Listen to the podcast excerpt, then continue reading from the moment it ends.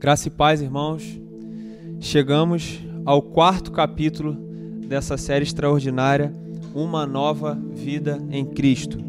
Já aprendemos bastante com os seminaristas, com a irmã Marluce, e agora nós vamos explorar um pouquinho mais o que Deus tem a dizer para nós neste capítulo 4 do livro de Gálatas. Eu peço a você que fique atento, eu peço a você agora que esteja atento com seus ouvidos, com a sua mente para aquilo que Deus quer falar para a sua vida.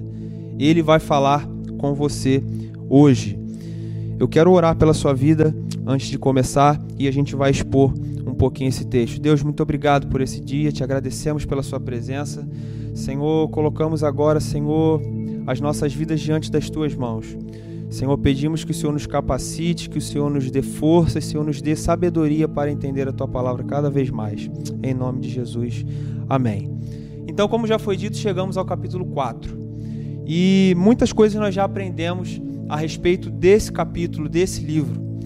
E só para a gente entrar um pouco no contexto dessa passagem, Paulo aqui ele já havia pregado aos Gálatas e um, um, grupo de, de missionários é, ali, judeus convertidos ao cristianismo, eles passaram lá é, aos Gálatas, né, falando, informando, pregando um outro tipo de mensagem. Ele dizia ali né, para aquele povo que é, a fé simplesmente ela não salvava ninguém. Como foi dito pelo, pelo seminarista Wellington, eles estavam fazendo uma pregação ali rasa, superficial, eles não, ele, ele não, não tinha uma profundidade nessa palavra. E nesse contexto aqui de, de, eh, dessa situação, eles acreditavam que Deus era só 50%. Para completar o processo de salvação, era necessário o cumprimento das obras da lei. E uma, é uma curiosidade acerca desse, desse, desse livro é que ele é o único livro da, de todas as cartas que Paulo escreveu que não começa uma saudação com uma saudação. Na verdade, Paulo aqui ele estava contrariado com o próprio povo da Galácia, porque ele já tinha pregado o evangelho, ele já tinha levado a verdade da salvação, mas esse grupo de pessoas aqui que diziam ser é, aqui cristãos tinham pregado uma um evangelho falso, um evangelho raso. E Paulo ele tem que meio que refazer aqui tudo que ele tinha pregado anteriormente. E ele começa no capítulo, no versículo 1 e no versículo 2, a falar um pouco sobre a questão é, da, da maturidade. Ele começa a falar um pouco sobre é, é, aqui os filhos que eles são escravos, que eles, mesmo eles sendo menores, eles não têm diferença alguma dos escravos. E eu quero chamar um pouco a sua atenção para isso, para a gente entender o que, que Deus quer falar através dessa passagem. Quando a gente entende um filho sendo menor, a gente entende que ele não tem maturidade suficiente, mesmo ele sendo filho de um dono, sendo tendo direito à herança, mesmo ele sendo ali é, estar, é, é, estar presente no ambiente ali dos seus pais, ele, ele não tem acesso a essa, essa herança pelo fato dele não ter maturidade suficiente para saber utilizar a herança do seu pai. Então, Paulo começa falando assim no versículo 1: que digo, enquanto o herdeiro é menor de idade, em nada difere do escravo, embora seja dono de tudo. E eu quero trazer essa primeira lição para as nossas vidas, que muitas das vezes nós não recebemos de Deus aquilo que Ele tem para nós, mesmo sabendo que Ele tem algo muito bom para nós, porque nós não entendemos e nós, na verdade, não somos maduros o suficiente para isso. Né? Às vezes as bênçãos de Deus, e, e, realmente são bênçãos, elas nas mãos de pessoas imaturas, elas podem se tornar coisas não tão boas assim. Então eu quero te chamar nessa noite a você pedir ao Senhor, seja onde agora você, esteja, você estiver, no seu quarto, na sua sala, Senhor, coloque em mim um espírito de maturidade. A maturidade vem com a experiência, a maturidade vem com a perseverança. É assim que você vai alcançar a maturidade. A maturidade ela indifere do seu contexto, a maturidade ela indifere da situação a qual você vive.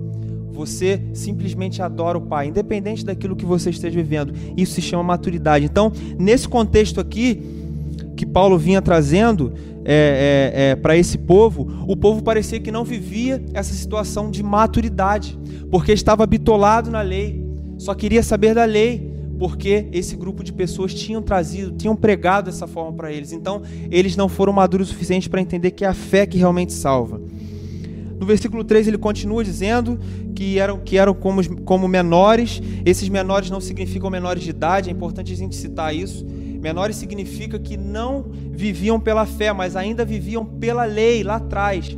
Então Paulo ele continua enfatizando isso. E no versículo 4, eu quero frisar aqui, dentre esses versículos aqui, de repente o, o versículo que eu quero trazer para você com mais propriedade é o versículo 4, que diz que Deus enviou o seu filho na plenitude do tempo. Ou seja, não foi nem atrasado nem antecipado. No tempo correto, Deus enviou o seu filho. E o que, que era necessário para que os judeus alcançassem essa herança? O que, que era necessário? O tempo correto e a idoneidade. E se você parar para perceber aqui comigo, o próprio Deus, que é o, o, o Todo-Poderoso, ele cumpriu exatamente isso. Ele mandou o seu filho no tempo correto e ele mandou o filho extremamente idôneo. Eu fui pesquisar o que, que significa idôneo, né, é, aqui nesse contexto, é aquele que se adequa, é aquele que serve perfeitamente ao propósito que se refere. Então não existia ninguém, ninguém que se adequasse tanto do que o próprio Jesus. Ele não teve pecado, ele simplesmente veio cumpriu a lei, é importante a gente citar isso, porque Jesus ele não foi um transgressor da lei, ele cumpriu a lei. Ele veio para complementar e dar sentido a isso. E no versículo 5, no versículo 6, ele continua a citar é, outras dádivas dadas por Deus a, no, a, a nós. E eu quero falar um pouquinho sobre o Espírito Santo, que está no verso 6. Deus ele enviou o seu Filho e esse filho nos deu direito à herança e ele enviou o Espírito Santo. E o Espírito Santo, meu, meu querido irmão, é a garantia da bênção futura. O Espírito Santo de Deus é a garantia de que eu e você realmente temos essa herança dentro de nós. John Stott ele afirma que o Pai enviou o seu Filho para que tivéssemos o status da filiação, mas enviou o seu Filho para que tivéssemos a experiência dela. Olha que fantástico.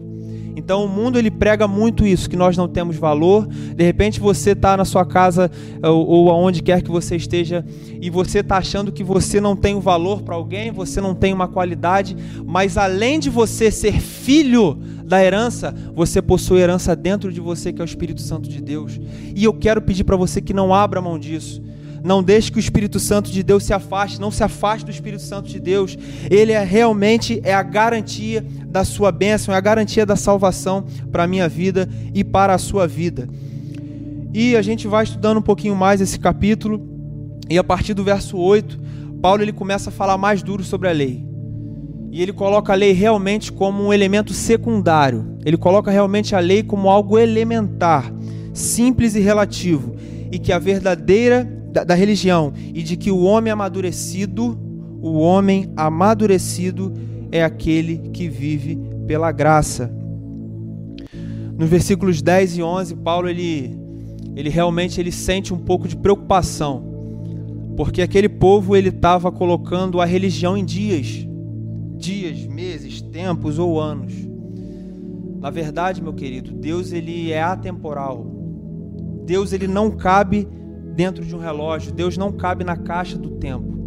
O problema aqui do povo da Galácia era que eles estavam aqui vivendo. É, o problema é que eles não, não era guardar o dia, era simplesmente achar que o dia que eles estavam guardando iriam salvar eles, mas não é verdade. Todos nós sabemos que quem salva é o próprio Deus, é Jesus Cristo, é o Espírito Santo que habita dentro de nós. E muitas das vezes nós vivemos esse legalismo o povo da Galácia estava começando a viver esse legalismo. E nós vivemos muitas das vezes assim. Ontem eu conversava com uma pessoa e, e, e eu falava um pouco sobre essa, essa questão da, da, desses estereótipos. A gente coloca muita religião dentro de uma caixa realmente. A gente coloca alguns pecados, né, vamos dizer assim, como mais é, é, como mais determinantes e outros nem tanto. A gente coloca muito essa questão do legalismo dentro das nonossas vidas. Então eu quero é, é, convidar você e a mim nessa noite, e essa mensagem também veio ao meu coração, para que nós possamos deixar isso, nós possamos viver realmente o verdadeiro Evangelho. E o verdadeiro Evangelho, meu irmão, é para que nós possamos viver o verdadeiro Evangelho, é necessário que nós tenhamos uma vida de maturidade. É necessário uma vida de maturidade. E a partir do, do verso 21, Paulo ele faz ali uma, uma analogia, uma alegoria, vamos dizer assim, é, de uma história lá do início da Bíblia, de Abraão, Isaac, de Sara e Agar. Essa história é muito interessante, porque ela retrata exatamente aquilo que Paulo vem falando nesse capítulo aqui. Para quem não conhece essa história, bem resumidamente, Abraão ele não podia ter filhos até então. Sara, preocupada com isso, chama Agar, uma escrava de Abraão, e faz com que Abraão tenha relação com essa mulher. E desse relacionamento nasce Ismael. Só que esse não era o processo que Deus tinha para Abraão. Esse não era é, é, o enredo ali que tinha que, ser, que tinha que acontecer. Na verdade, Deus ele tinha algo muito mais profundo para Abraão. E, esse, e, e, essa história ela se estenderia até agora os nossos dias. E, e Deus coloca no coração de Abraão e Sara, Deus coloca na verdade um filho nos ventres, no ventre de Sara e Sara tem um filho chamado Isaac. E esse é o filho da promessa. Eu tiro aqui uma, uma lição muito importante, meu irmão, minha irmã tudo que nós tentamos intervir naquilo que Deus tem para nós dá errado. Nada que nada que é feito com o esforço das nossas mãos tem como prosperar. Sara tentou ali de alguma forma dar um jeitinho para que as coisas acontecessem mais rápido, mas não é assim que Deus tinha, não essa era a história que Deus tinha para a vida deles. Quem sabe você está vivendo uma história, você tem uma promessa a receber, você sabe disso. Quem sabe é, é, é você quer viver aquilo que Deus tem para você e você está tentando do seu jeito, mas não é do seu jeito, meu irmão. Não é da sua forma, as coisas não acontecem assim. Deus, ele realmente faz acontecer o improvável. E Deus fez aqui na história de Abraão. Então ele separa aqui como, como sendo. É, é, Agar e Ismael sendo é, é, é, é relacionado à lei e Sara e Isaac relacionado à graça, porque simplesmente foi algo que veio do coração de Deus. Então nós hoje vivemos, de fato, pela fé. Não, é, de maneira nenhuma a gente pode dizer que a lei é maldita, porque a lei é a lei de Deus. Malditos somos nós que, que transgredimos a lei. Isso é importante citar. Mas na verdade, a lei é a palavra de Deus. Mas quem pode te salvar é, é, é Jesus Cristo através da sua fé. E agora, algumas aplicações para a gente encerrar. É que nós não podemos realmente fazer a nossa salvação. A sua mão, a minha mão, a minha inteligência, a sua inteligência, ela não é determinante para que nós venhamos buscar a salvação. Isso é claro. Só há um caminho, e esse caminho é Jesus Cristo. O papel da lei, segundo é, é, o Hernandes Dias Lopes, né, um, um homem de muita referência, o papel da lei nunca foi salvar-nos, mas conduzir-nos a Cristo. Então a lei ela nos conduz a Cristo, mas quem realmente nos salva é a nossa fé. Se você não tem fé, você não pode ser salvo. Sem fé é impossível realmente agradar a Deus. E nós fomos resgatados nós fomos resgatados. Você foi resgatado nessa noite. Você é um resgatado do Senhor. Quando a gente pensa em resgate, é, a gente entende que é a liberdade em troca de um preço. Quando a gente imagina liber... a, a, a, esse resgate, a gente entende que não foi de graça. Um preço foi pago. Esse preço ele já foi pago realmente por Jesus na cruz. Não é preciso que eu e você façamos algo a não ser obedecer e crer no Senhor. Nada dos nossos esforços vai ser determinante para isso. Então, nessa noite, eu quero te convidar a você, de verdade, abrir o seu coração e colocar na sua mente a salvação que vem de Cristo. Senhor, eu quero ser salvo. Se você ainda não é salvo, se você ainda não decidiu, na verdade, crer no Senhor, eu quero te convidar a isso nessa noite. Você tem essa oportunidade. Não ache que é por algo que você vai fazer. E e essa palavra me tocou muito, meu irmão, minha irmã. Porque às vezes a gente realmente está vivendo uma vida de legalidade. A gente coloca, a gente, nós determinamos a nossa lei, nós determinamos a lei, nós determinamos aquilo que temos que fazer. Eu quero te convidar a você viver uma vida de maturidade. A maturidade, como eu disse no início, ela vem com a experiência, com a perseverança. É assim que nós vamos alcançar essa maturidade. Então, se você hoje não tem esse conhecimento, se você hoje não decidiu ainda entregar sua vida a Cristo, essa graça, como foi dita pelo seminarista Wellington, está disponível. Você não precisa pagar nada, meu irmão, minha irmã. Ela está disponível para você. E você que já decidiu, você que hoje já faz parte do corpo de Cristo, mas você precisa realmente criar mais casca, você que realmente precisa criar maturidade para você entender além.